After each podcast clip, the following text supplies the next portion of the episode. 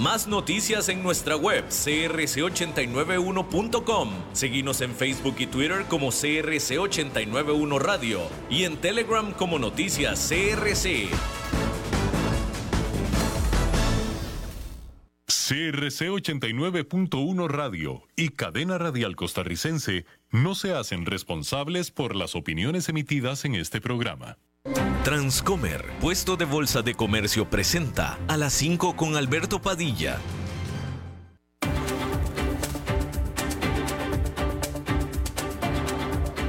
Inicia a las 5 con Alberto Padilla un programa diseñado con el objetivo de llevarte diariamente un tema de actualidad, acompañado siempre de reconocidos editorialistas, de lunes a viernes a las 5 de la tarde por CRC 89.1 Radio, a las 5 con Alberto Padilla.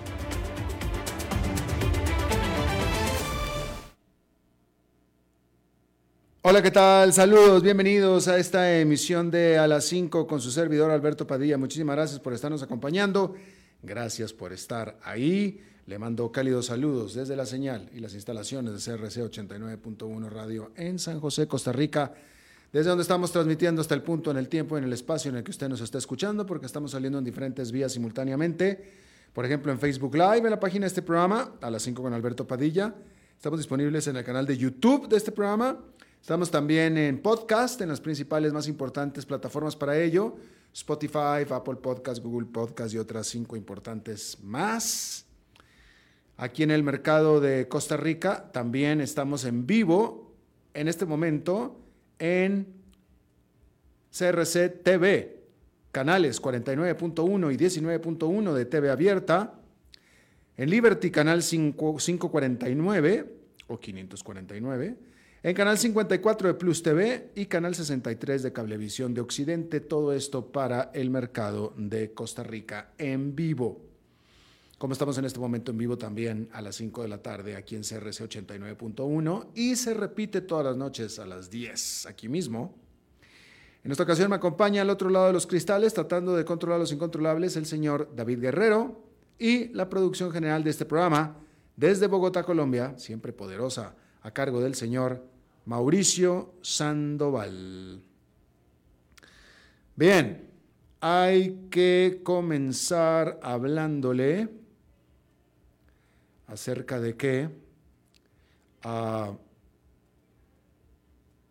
Primero que nada hay que decirle que eh, Kevin McCarthy, que es el líder republicano de la mayoría republicana en la Casa de Representantes de los Estados Unidos, eh, que es el republicano de más alto rango dentro del gobierno de los Estados Unidos, dijo que un acuerdo para aumentar el techo de la deuda de los Estados Unidos bien podría alcanzarse tan pronto como este mismo fin de semana. Después de esto, él espera que su Cámara de Representantes lo considere durante la próxima semana.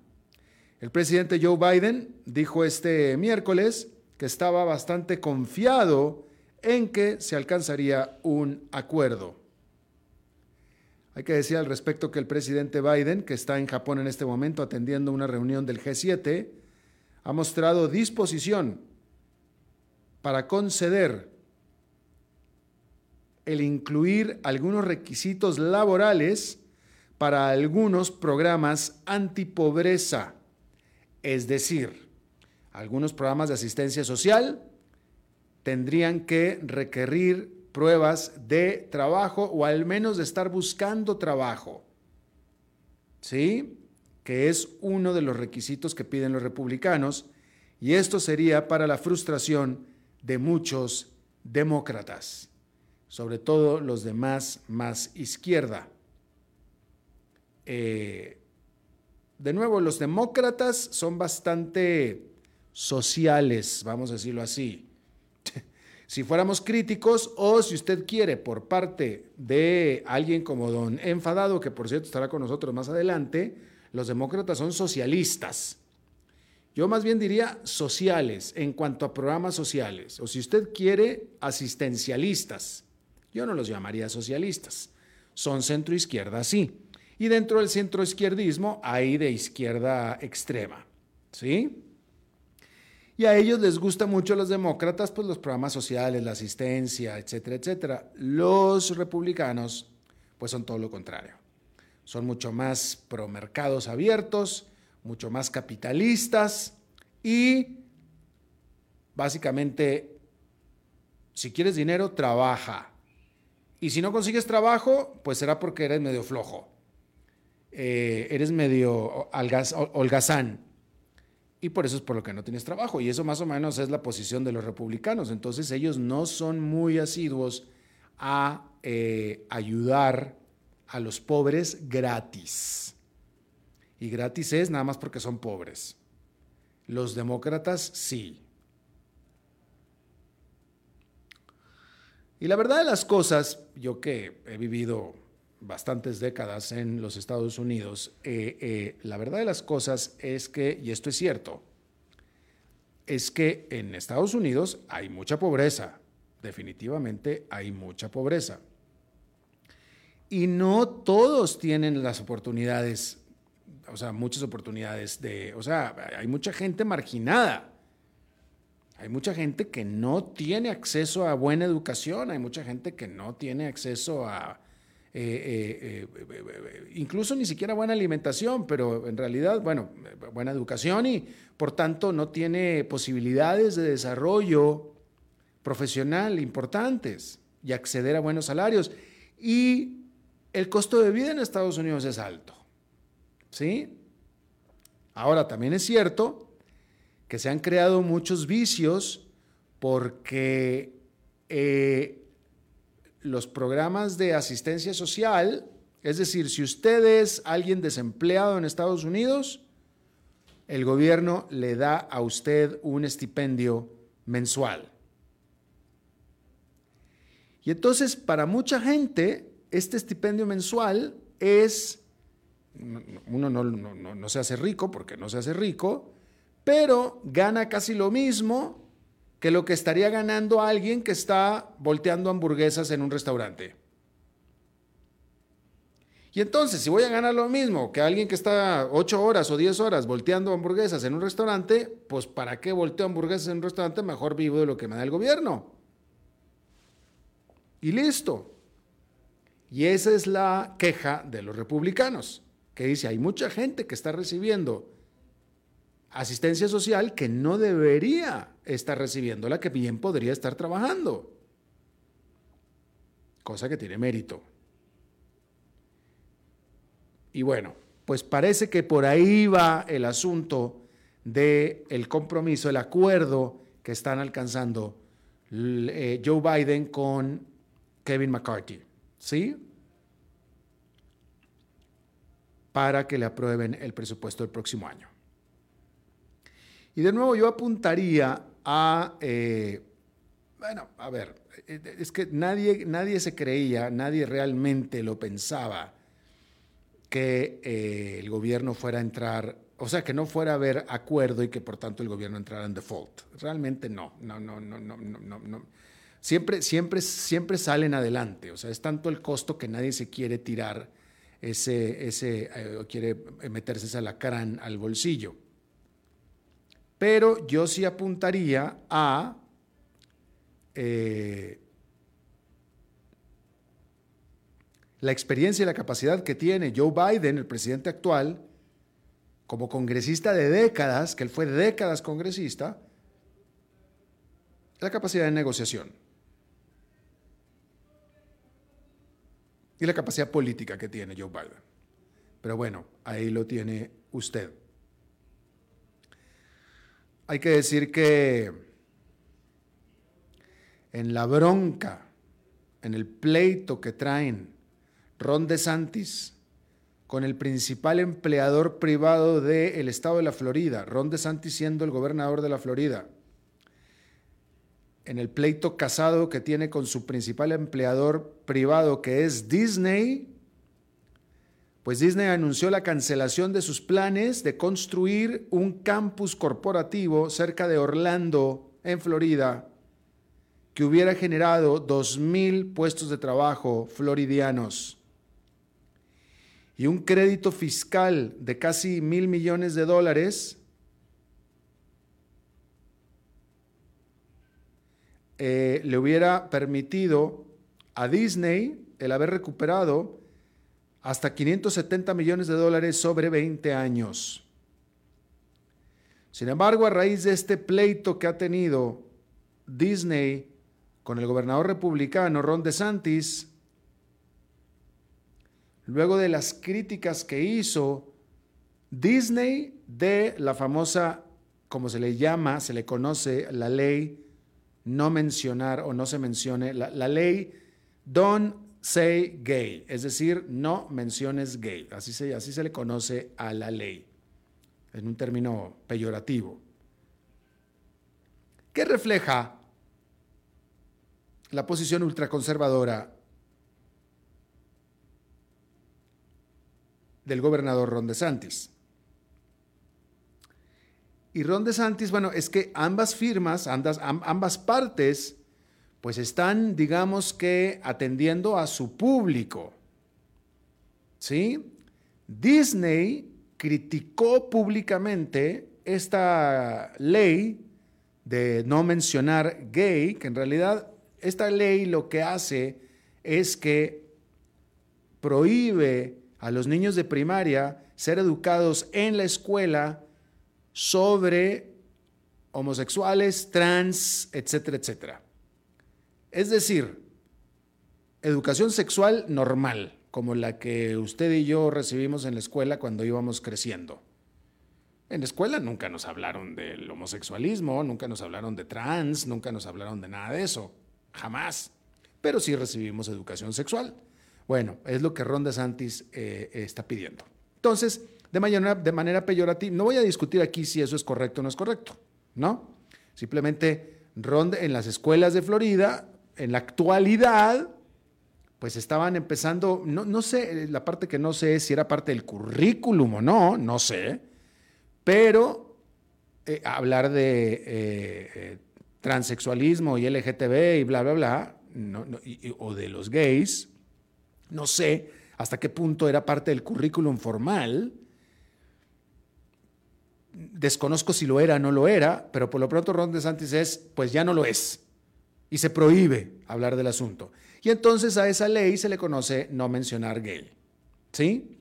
Entonces, Disney, que tiene gran presencia en Florida, pero que es una empresa mundial, los empleados de Disney, también los accionistas, pero los empleados de Disney, criticaron y, le hicieron mucha presión al presidente de Disney para que se pronunciara en contra de esa legislación en Florida. Y el presidente de Disney al principio no quiso hacerlo. No quiso hacerlo, pero se le vino mucha presión interna muy fuerte y muy dura hasta que tuvo que hacerlo. Y Ron DeSantis, pues digamos que tuvo que hacer lo que él tuvo que hacer, que era hacer el berrinche, hacerse el machito, hacerse el fuerte y pelearse con Disney por la posición de Disney. Que de nuevo es que el presidente de Disney no tenía opción, lo tuvo que hacer, no quiso hacerlo, tan no quiso hacerlo que no lo hizo, de ahí se le vino la presión, lo tuvo que hacer. Y Ron DeSantis, supongo que pudo haber ignorado la crítica de Disney, de nuevo, considerando que el presidente de Disney originalmente no quiso, o sea, él en su interior no quería hacerlo, pues tuvo que hacerlo. Pero no, Ron DeSantis eligió capitalizar políticamente la declaración obligada del presidente de Disney, que después perdió el trabajo, por cierto, y le entabló la guerra a Disney. Como manera de, de nuevo, capitalización política, de manera de darle por su lado a su pequeñito pero vociferante grupo de electores. Y esa guerra hasta bien esta hora. Y ahora Disney canceló los planes para hacer este corporativo. Así es que ahí lo tiene usted. Hablando de Ron DeSantis, el diario Wall Street Journal reportó este jueves que el gobernador de la Florida anunciará oficialmente la próxima semana su precandidatura a la presidencia de los Estados Unidos buscando la candidatura del Partido Republicano. Concretamente lo hará el 25 de mayo y lo hará durante un evento para recaudar fondos y donaciones en la ciudad de Miami. Así, Ron DeSantis se convertirá en el mayor rival de el republicano expresidente de los Estados Unidos Donald Trump. Actualmente, Ron DeSantis aparece como el segundo en las encuestas de los republicanos para la candidatura, en la preferencia para la candidatura de Partido Republicano a la presidencia, por debajo de Donald Trump, obviamente, y hay que decir muy por debajo, es decir, un segundo lugar bastante distante y en la actualidad alejándose. Habrá que ver qué tipo de cálculos está haciendo Ron DeSantis con esto. Porque hasta ahora en este momento pareciera, o sea, yo aquí le puedo asegurar desde mi punto de vista, este es mi punto de vista, ¿no? Pero le puedo asegurar que Ron DeSantis más bien lo que está haciendo es una apuesta futura. Porque él sabe que en este momento, en este momento él la tiene perdida. En este momento, él está apostando a que él puede hacer carrera, puede competir en lo que suceda de aquí a las elecciones. ¿Qué es lo que él espera que suceda? Y ya veremos. Estoy seguro también que muy probablemente Ron DeSantis está calculando lo que yo en lo personal, Alberto Padilla, también está calculando, que es que a la hora de la hora Donald Trump ni siquiera llega a la carrera por estar encerrado en las rejas, que eso es lo que yo creo que va a suceder. Yo se lo he dicho aquí, yo creo sinceramente que Donald Trump va a terminar en la cárcel específicamente por el caso de Georgia, del estado de Georgia que se va a definir en agosto. Quiero pensar que Ron DeSantis está haciendo más o menos el mismo cálculo, porque por lo demás es una carrera perdida dentro del Partido Republicano. De nuevo, con todo y que Ron DeSantis es muy parecido, Ron DeSantis es una versión light de Donald Trump. Es una versión joven de Donald Trump y de hecho los dos llegan al mismo público. De hecho, los dos llegan al mismo público, que es un público pequeño, la verdad. Pero dentro de este público tiene en este momento más popularidad Donald Trump. ¿Sí? Ahora, hay que recordar que entre los precandidatos republicanos, como los demócratas también, hay debates. O sea, tienen que debatir entre ellos. Y ya vimos, ya hemos conocido a, Donald Trump en debate. El tipo no tiene piso. Él no tiene piso, no tiene fondo. Y entonces es muy difícil, como lo comprobó Hillary Clinton y, etcétera. Incluso también, o sea, si usted vaya a YouTube y busque los debates que él tuvo con los otros precandidatos republicanos antes de que lo nominara, antes de que se ganara la nominación eh, republicana a la presidencia. Donald Trump no tiene piso, no tiene suelo, no tiene piso. Y, y, es muy difícil para un humano no tener piso. O sea, casi todos tenemos piso. Donald Trump no. Y si usted se va abajo, Donald Trump se va más abajo todavía. Y si usted por alguna razón llega a insultar a Donald Trump, agárrate porque Donald Trump te va a hacer literalmente mierda.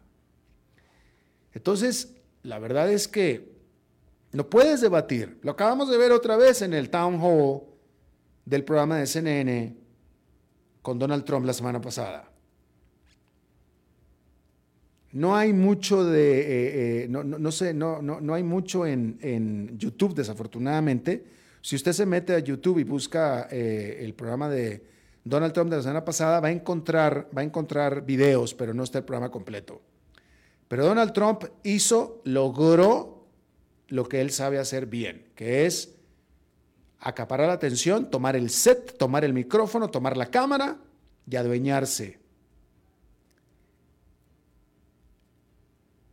Y el tipo tenía en este town hall, en una asamblea con público, que era público al azar, en teoría era público al azar, en teoría, tuvo que haber sido público al azar, eso es lo que digo. Digamos que eh, seguramente hubo una disciplina de cómo eh, acceder a los boletos para este town hall, etcétera, etcétera, pero quien finalmente entró, en teoría, era gente, de, vaya, gente normal, de, aleatoria. ¿Sí? Bueno, este público estaba absolutamente cautivado con Donald Trump, absolutamente enamorados con Donald Trump,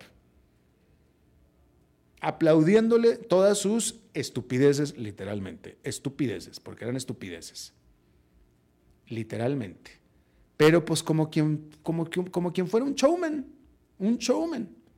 Y entonces a la moderadora, que supuestamente lo iba a moderar, no lo moderó nada, porque no se moderó en lo más mínimo. Donald Trump agarró control de cámaras y micrófonos y fue el show de Donald Trump. Y a la pobre moderadora la nulificó por completo. Pero bueno, eso es lo que hace Donald Trump. Es un experto en eso. Es totalmente experto. Y entonces, de nuevo, o sea, si yo fuera Ron DeSantis y cualquier otro, Joe Biden en este caso, pero Joe Biden es demócrata. O sea, es rival y es el presidente de Estados Unidos. Y ya ha debatido con él y le ganó. Pero si fuera Ron DeSantis, la verdad es que yo, yo, yo, sobre todo con la edad que tiene Ron DeSantis, que es, es joven, bastante joven, escasos 40 años, yo diría, mira, ¿sabes qué? Háganse garras contra Donald Trump, yo mejor la hago la próxima. Pero de nuevo, si está entrando en esta carrera, quiere decir que él realmente está pensando. Porque, o sea, en el momento en el que se vaya Donald Trump, en ese momento Ron DeSantis queda. Eso, eso así, así es. Entonces, probablemente esté pensando que se va Donald Trump o que en los debates y en la campaña lo puede vencer. No sé cómo. La verdad que no sé cómo. Porque no, Resantis, aunque va al mismo público con su ultraderechismo y conservadurismo, que va al mismo público que Donald Trump, no tiene el carisma de Donald Trump, no lo tiene. Donald Trump es un encantador de serpientes, y lo es. El tipo encantador, ¿eh? yo lo conozco en persona, yo estuve con él. Estuve con él tres horas, tipo encantador. Y sobre todo encantador de serpientes. No lo digo por mí, por supuesto, pero es un tipo francamente cautivador, es un tipo cautivador. Y, bueno, ahí sucedió en el, en el programa de. Pero bueno, en fin, habrá que ver qué cálculos son los que están haciendo, es el que está haciendo eh, Ron DeSantis. Yo me atrevo a pensar que él está apostando que no llega a la carrera Donald Trump. Eso es lo que yo estoy casi seguro que va, está pensando, que no llega a la carrera. Y entonces sí tiene grandes posibilidades.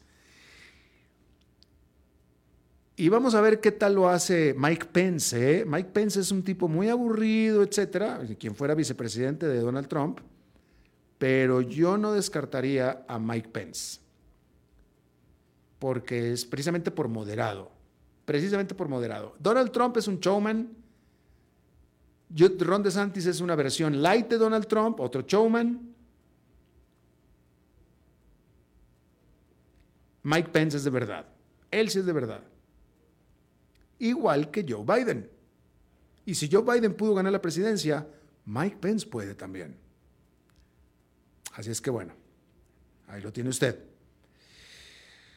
Hay que decir que el Deutsche Bank, el principal banco alemán, pagará 75 millones de dólares como arreglo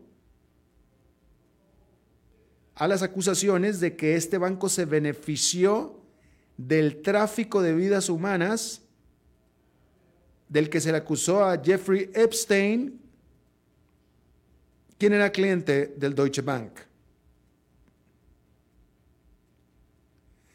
Hay que decir que eh, abogados de la parte acusadora dijeron que muy probablemente se trata del mayor arreglo sobre tráfico humano en el que se involucra una institución bancaria en la historia de los Estados Unidos. ¿De qué se le acusa al Deutsche Bank? Digo, la verdad es que A mí en lo personal me parece ¿qué, culpa tiene el banco, no? Pero pues la justicia determinó que sí tiene culpa, porque este banco alemán se le acusa de haber facilitado la red de tráfico sexual de Jeffrey Epstein al permitirle usar dinero para pagar, para empezar a las chicas. Porque, vaya, acuérdese que a Jeffrey Epstein se le acusa eh, de tráfico humano, pero lo que se le acusa es de estar, eh, tener una red de muchachas menores de edad originalmente, pues ya después se hicieron grandes, ¿verdad? Pero bueno, menores de edad en su momento, para que le hicieran masajes, etcétera, etcétera, prostituirlas y les pagaba, él les pagaba dinero, él les pagaba dinero. O sea, nunca violó a nadie, nunca la forzó, nunca la, la, la, la agarró físicamente, la amarró y le hizo cosas, no. Las coercionaba con dinero.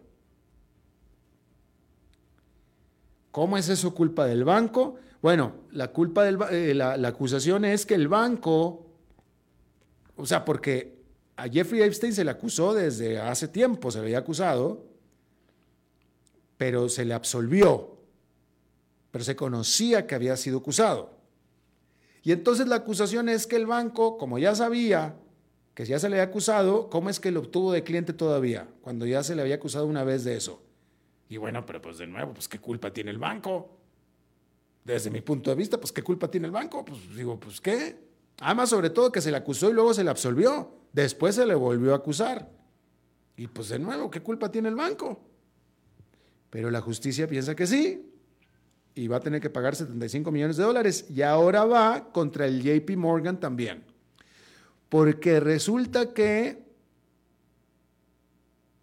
pareciera que eventualmente el JP Morgan sí no quiso más a Jeffrey Epstein de cliente después de las acusaciones y por lo tanto Jeffrey eh, Epstein se fue con su dinero al Deutsche Bank. Pero de todos van contra JP Morgan porque dicen que después de que de todos lo echaron o lo despidieron como cliente, ya para entonces era demasiado tarde, porque ya se conocía, se tardaron mucho en echarlo, vamos a decirlo así. Pero yo vuelvo a preguntar, pues ¿qué culpa tiene el banco? O sea, pues ¿qué culpa tiene el banco? O sea, pero en fin, eso pregunto yo, yo no soy la justicia. La justicia de Estados Unidos parece que sí eh, encuentra culpabilidad. Y tuvo que pagar, van a tener que pagar. Y ahí lo tiene usted. Bueno, hay que decir que la Corte Suprema de Justicia de los Estados Unidos negó el debilitar el escudo que tienen las compañías tecnológicas en su responsabilidad sobre contenido que generan los usuarios y no la empresa. La parte acusadora argumentaba, y argumentó de manera, ahora vemos, no exitosa, que Twitter y Google tienen responsabilidad legal por albergar entre sus clientes, por ejemplo, a terroristas y a gente que eh, pone contenido terroristas, fake news, etcétera, etcétera. ¿Sí?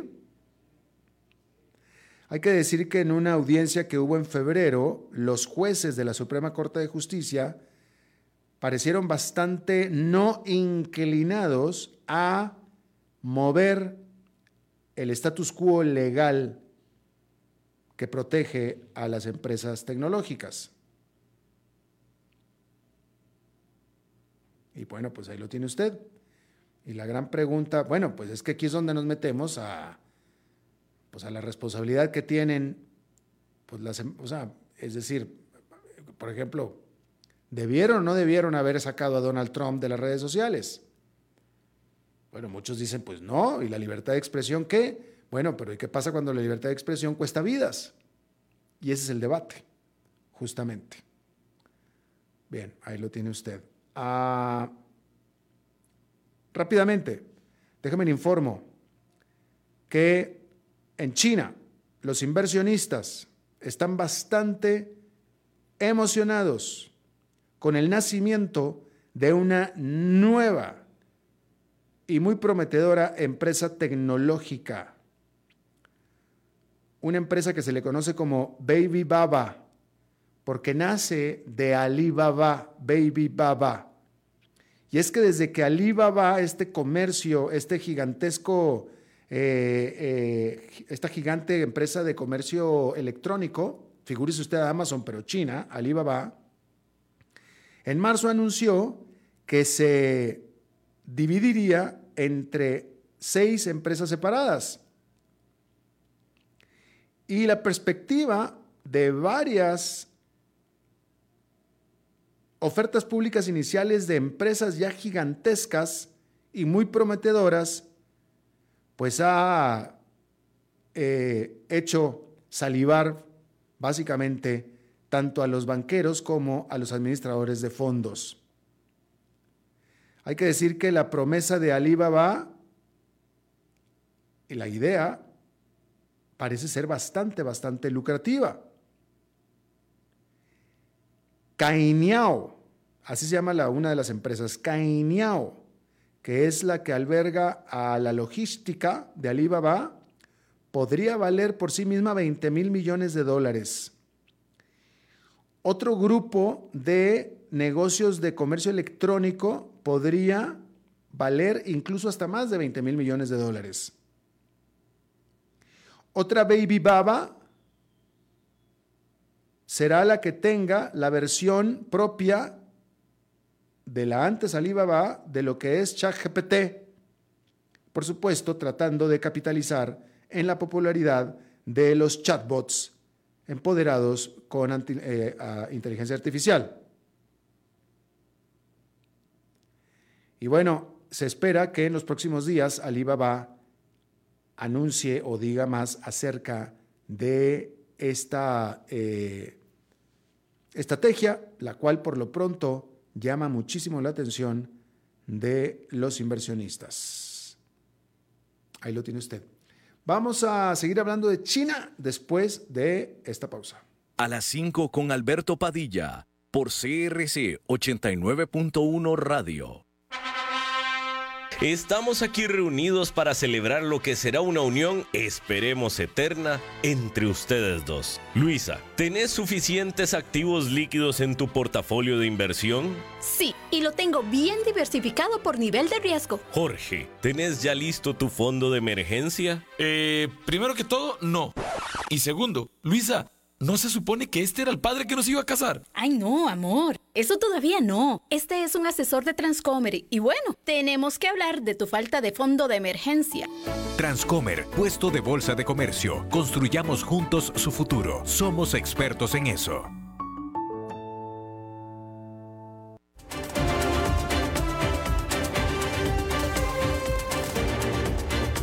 Seguimos escuchando a las 5 con Alberto Padilla.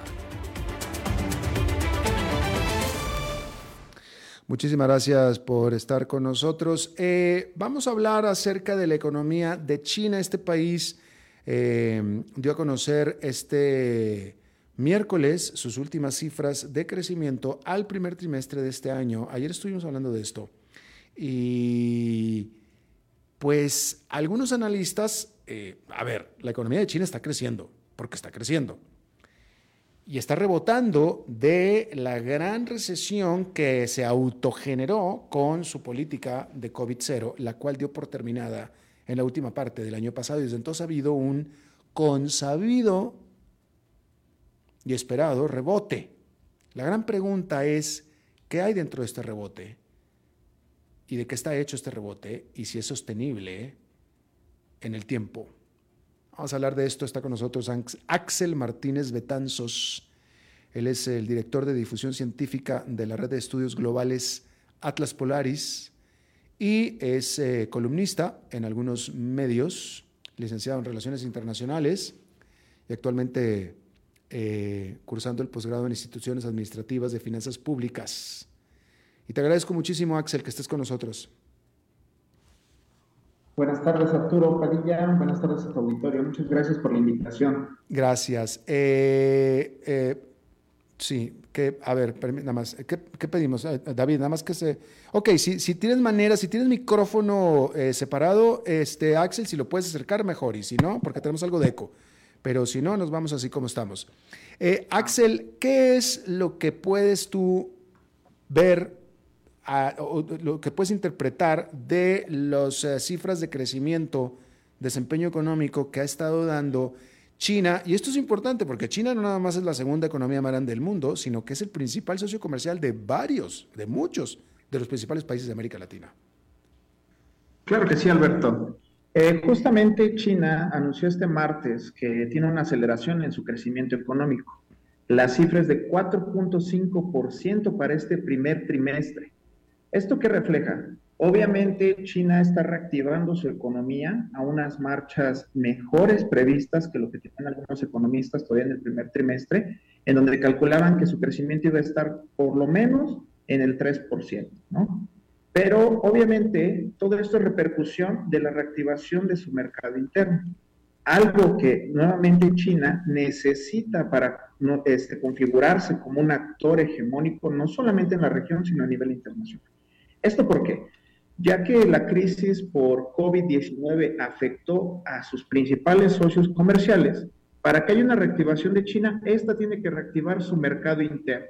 Afortunadamente, la política monetaria que está siguiendo el Banco Popular Central chino está encaminada a una mayor liquidez y unas tasas de interés este, menores. ¿Esto en qué va a reflejar? Que el poder adquisitivo de los chinos va a poder ser utilizado para consumir productos internos, ya que las cadenas de abastecimiento y el bajo nivel de exportación que ha tenido desde que eh, sucedió la crisis sanitaria, pues ha hecho que su mercado pues, se vaya colapsando poco a poco.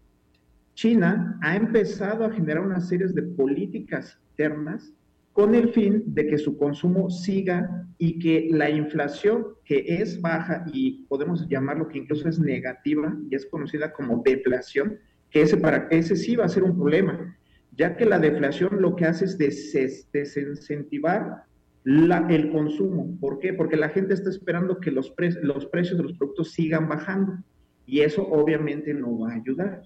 Por eso lo que está haciendo el Banco Popular de China es tal vez hacer una política que se conoce como política monetaria de helicóptero, que es darle, eh, pues a través de un financiamiento público, más créditos a las personas para que sigan consumiendo. Entonces, ahorita China, pues por lado interno la tiene difícil, porque el mercado se está reactivando, hay una alta tasa de desempleo, hay una gran cantidad de población juvenil que no tiene un empleo y eso obviamente va a afectar. Y a su vez, en el mercado externo, pues todas las economías están en recesión, ¿no? Sus principales socios, la Unión Europea, este, por ejemplo, el mercado de Estados Unidos, que está generando políticas proteccionistas, pues, ¿qué están haciendo? Pues de que los productos chinos pues, no, puedan ser consumidos, ya sea por cuestiones de dinero o por cuestiones de política proteccionista. Interesante. Eh, mucho se ha hablado específicamente de este lado, en Estados Unidos y en México, Muchos han hablado de em, el advenimiento, del crecimiento del nearshoring, que es el nuevo término que se usa, ¿no? El nearshoring, significando el nearshoring que con los actuales problemas, bueno, primero que nada con lo de los problemas de la cadena de suministro generados por el COVID, pero después aunados los problemas geopolíticos entre Estados Unidos y eh, China, Muchas empresas han tenido, incluso empresas chinas de capitales chinos, han decidido mejor cerrar en China y venirse a abrir a México o otras economías o países más cercanos a Estados Unidos, pues para estar más cerca de Estados Unidos. Y eso se ha hablado mucho de este lado. La pregunta es, ¿qué tanto efecto ha tenido o tendrá este famoso nearshoring, esta salida de capitales de China sobre la economía china? Ah, perfecto. Por ejemplo, en ese tema, pues China también ha estado midiendo las condiciones internas. Ha cambiado incluso hasta su política exterior, que era más reacia a marcar una neutralidad, por ejemplo, en el conflicto con Rusia y Ucrania. En esta última etapa ha visto que el fenómeno de nearshoring o relocalización de estas empresas cerca de la frontera de Estados Unidos, como es en México y en América Latina, pues le va a alejar mucho del capital que en estas dos últimas décadas ha estado atrayendo. Sus inversiones eh, extranjeras directas obviamente van a bajar y obviamente esto peligra en su crecimiento interno. Es por ello que China ha mostrado un cambio en su política exterior como por ejemplo en este conflicto con Ucrania. Eh, la crisis con Taiwán también ha estado mucho más mesurado en este último trimestre, porque en sus proyecciones financieras y comerciales se ha dado cuenta de seguir con esta, pues sí, una mayor, eh, ser más reacio ¿no? a, las, a las condiciones de Occidente, no le convienen ahorita. China lo que va a buscar es seguir captando y manteniendo ya esa inversión que tiene, pero las cuestiones geopolíticas no están ayudando mucho como para que China siga siendo un atrayente para los productos y para esta inversión. Claro. Ahora que mencionaste Taiwán, te quiero yo preguntar a ti, pues supongo que es tu opinión personal, porque esta propia, esta misma semana, esta misma semana, dos de los grandes inversionistas y hombres más ricos del mundo también, de Estados Unidos, que son Warren Buffett primero y después Elon Musk, los dos eh, dijeron y coincidieron, cada quien por su lado, que ellos piensan, bueno, Warren Buffett vendió eh, toda la participación que tenía sobre la empresa de eh, microchips más grandes del mundo, que es esta empresa taiwanesa, inversión que apenas había hecho el año pasado, la remató por completo diciendo, me parece demasiado el riesgo, básicamente lo dijo, me parece demasiado el riesgo de que China vaya a invadir Taiwán.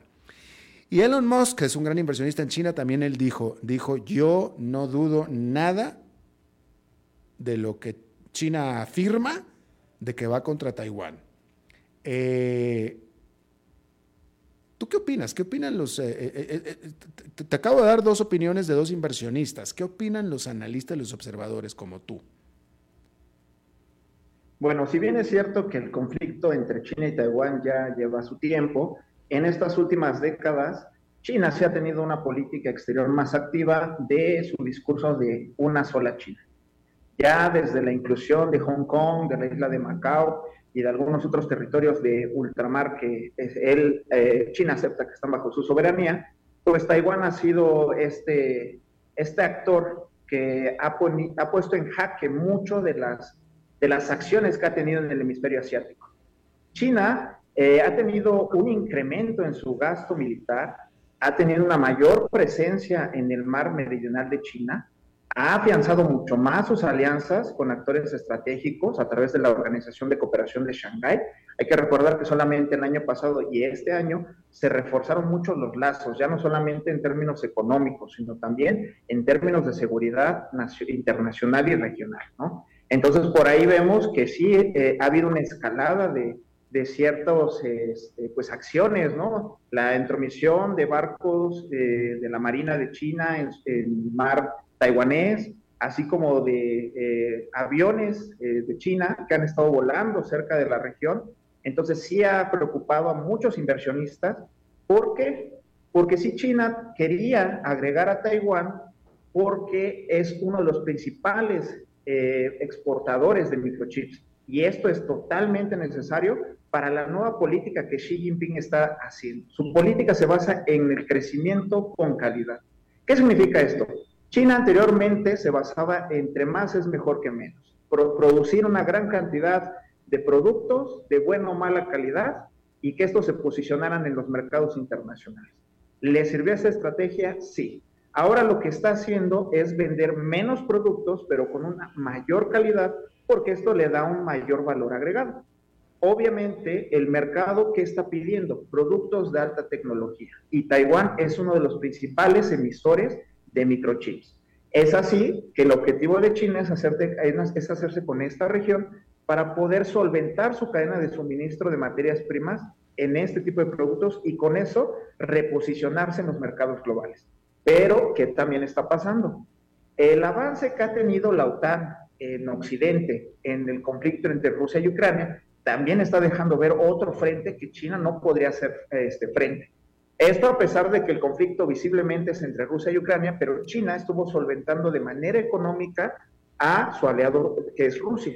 En estas últimas semanas ha habido un cambio de estrategia, ha sido mucho más mesurado, ha buscado la vía diplomática y ¿qué es con esto lo que buscan? Que Occidente se centre solamente en el conflicto entre Rusia y Ucrania y que le permita seguir acrecentando su poder a China en el mar Meridional. Pero obviamente Estados Unidos y este, Inglaterra y Australia no van a dejar pasar esto. Ejemplo es la alianza AUKUS, que es una alianza entre estos tres países que lo que busca es contener a China en este mar meridional y evitar sus pretensiones, no solamente con Taiwán, también hay pretensiones de ciertas islas con Japón, con Vietnam. Si China concreta la invasión a Taiwán, pues va a generar una serie de bola de nieve, de invasiones de territorios que ellos dicen que milenariamente les pertenecen.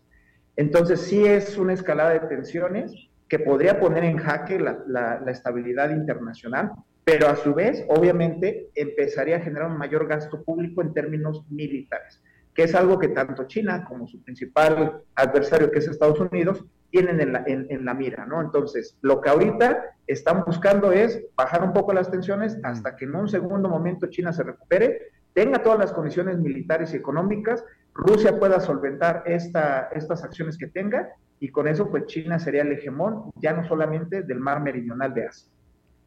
Interesante. Por último, eh, se, dejó habla, se dejó de hablar de la crisis en la industria o en el mercado de bienes raíces de China. Pregunta, ¿la resolvió? ¿La superó? Pues, eh, bueno, el gobierno chino, incluso en sus eh, documentos oficiales, ha, mostrado una frase que es, las casas son para vivir, no para especular. ¿Qué significa esto? El gobierno vio la crisis de Evergreen como uno de los grandes problemas, una gran burbuja financiera que pudo haber hecho que se colapsara su mercado. En este último trienio, ya se ha estabilizado un poco más la deuda, ya también eh, el gobierno chino, con esta capacidad que tiene de injerencia en el sector del mercado inmobiliario, pues ha frenado muchos de estos temas de especulación. Ha buscado generar eh, más infraestructura de hogares en otras regiones que quiere dinamizar y que quiere generar como polos económicos, ya no solo en la zona meridional del mar de China, sino en la China continental, para evitar este tipo de cosas que toda la gente pues está especulando con los bienes este, raíces, que estos crezcan a niveles inflacionarios, la gente se vaya endeudando y que sean deudas impagadas. China ha buscado frenar esto, eh, sus políticas internas eh, en cuestión inmobiliaria y también de impuestos han permitido que esta crisis o esta burbuja se vaya minorando, pero no es un tema que aún quede resuelto, a pesar de que tiene la capacidad para generar infraestructura este, de bienes raíces muy rápida, no ha podido todavía eh, poder eh, satisfacer las necesidades del mercado de las grandes ciudades, ¿no? Ya no solamente es Pekín, ya no solamente es Hong Kong, Shenzhen, Shanghái, ya tiene otros nuevos polos de desarrollo, pero actualmente todavía les falta más dinamismo. Entonces, China tiene que tener mucha precaución para evitar que, que pase una crisis como en 2008 y que obviamente va a ser la muerte para la economía china porque vienen de una recesión por una crisis sanitaria. Listo. Ángel, Axel Martínez Betanzos, te agradezco muchísimo que hayas charlado con nosotros esta tarde. Muchas gracias, Arturo. Gracias por la invitación y un saludo a, ti y a todo tu público. Gracias, muy amable. Eh, vámonos directo, porque es jueves, vámonos directo a charlar con nuestro buen amigo, el señor Dado, el señor enfadado. Señor Dado, antes que nada, ¿pudiera usted este, recordarme cuál es mi nombre? Alberto Padilla. Eso, muchas gracias, porque de pronto como que se me olvida a mí mismo también. Pero bueno, es la edad, Padilla, no, te podéis quejar. Exactamente. Exactamente. Uno es tan viejo que hasta a los demás se les olvida el nombre de uno. Exactamente, exactamente. Pero bueno, hay cosas peores, te puedo decir yo, Padilla. ¿Usted cree? Cosas peores como la que hemos visto esta semana, inclusive hoy acá en Estados Unidos. Padilla, ¿querés que vaya por partes? Eh, pues, señor. O te la digo a los dos juntas de una. Usted en este programa puede hacer lo que usted se le plazca, señor. Que me cante las pelotas, así me gusta.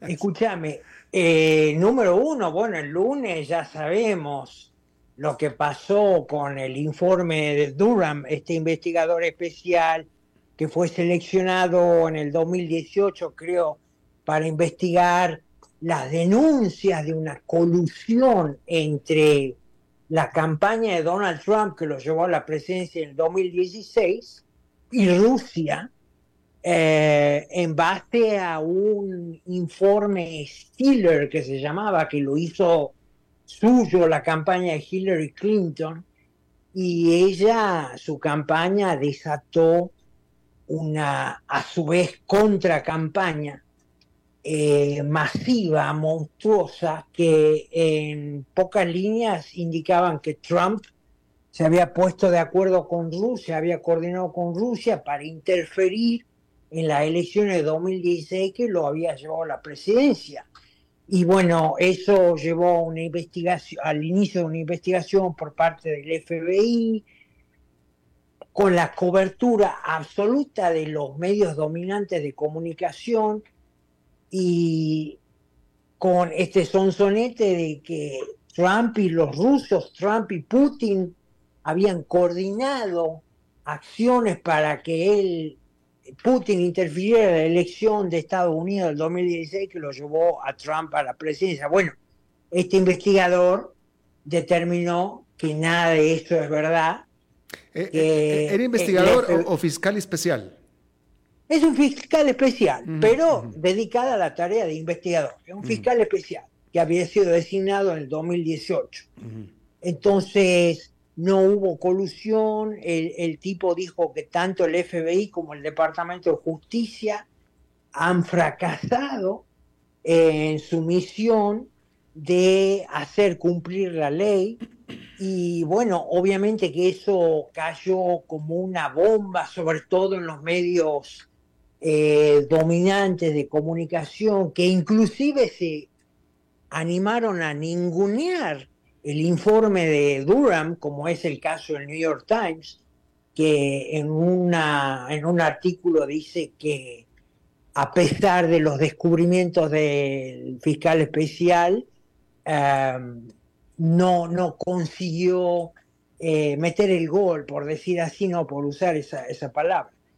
Y bueno, el otro tema, Alberto, eh, ha sucedido hoy, donde tres informantes, o sea, delatores del FBI, gente que se acogió a esta figura especial del whistleblower, eh, declararon ante la Comisión de Weaponization of the Federal Government, o sea, la comisión que investiga actos del gobierno federal que son usados cuando al gobierno federal se lo usa como armamento, ¿no? Como arma, no, no me sale exactamente la, traducción, pero eso es, esa es la idea, ¿no? Los republicanos constituyeron esta comisión después de que ganaran las elecciones medio término el año pasado, bueno, con la promesa de investigar cómo el gobierno de Biden, a esta altura un régimen, ha utilizado la estructura del gobierno federal para ir contra sus oponentes,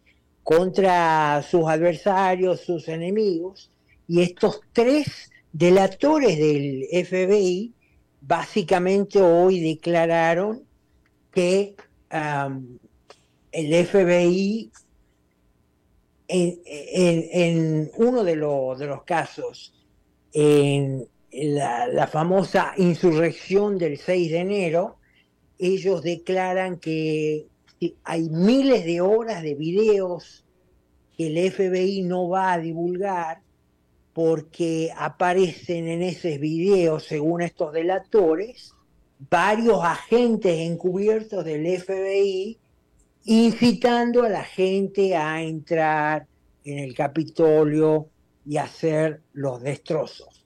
Y después déjame que, vea acá, tengo que consultar cuál es el otro caso. O sea, usted le está dando validez a la superteoría de la conspiración de, de, yo, te estoy, yo, te estoy, yo te estoy mostrando lo que ha pasado hoy, ¿no?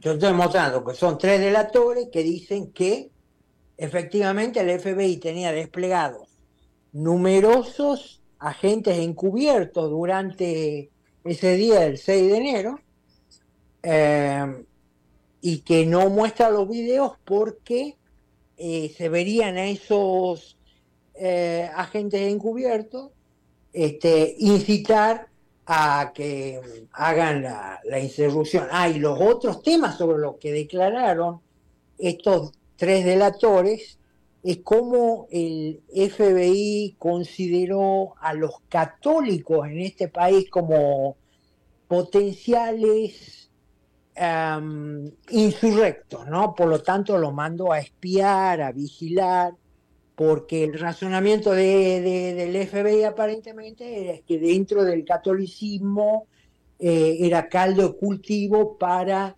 eh, salir de la oposición al régimen. Y otro de los temas que el FBI mandó a espiar y controlar son a las, a las asambleas de padres que se forman en las escuelas cada tanto en este país, porque decía que los padres pueden impulsar, digamos, rebeliones, insurrecciones de ese tipo. Ese es el estado de la situación acá en este bendito país, Alberto.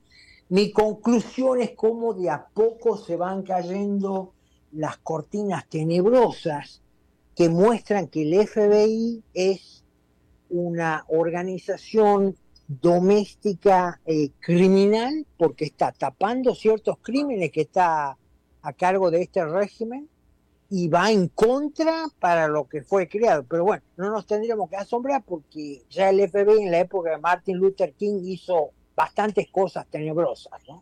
Y quién sabe cuántas otras más. Así es, parece que sí. Eh, bueno, pues señor este Dado, le agradezco mucho, ya se nos acabó el tiempo, le agradezco muchísimo, como todos los jueves, su informativa, entretenida participación, comentario y opinión, señor enfadado. Queda la ola en París para lo que se requiera. Saludo a la audiencia. Igualmente para usted. Bien, eso es todo lo que tenemos por esta emisión de A las 5 con su servidor Alberto Padilla. Muchísimas gracias por habernos acompañado. Eh, espero que termine su día en buena nota, en buen tono y nosotros nos reencontramos en 23 y 23 horas. Que la pase muy bien. Las 5 con Alberto Padilla fue traído a ustedes por Transcomer, puesto de bolsa de comercio. Construyamos juntos su futuro. Somos expertos en eso.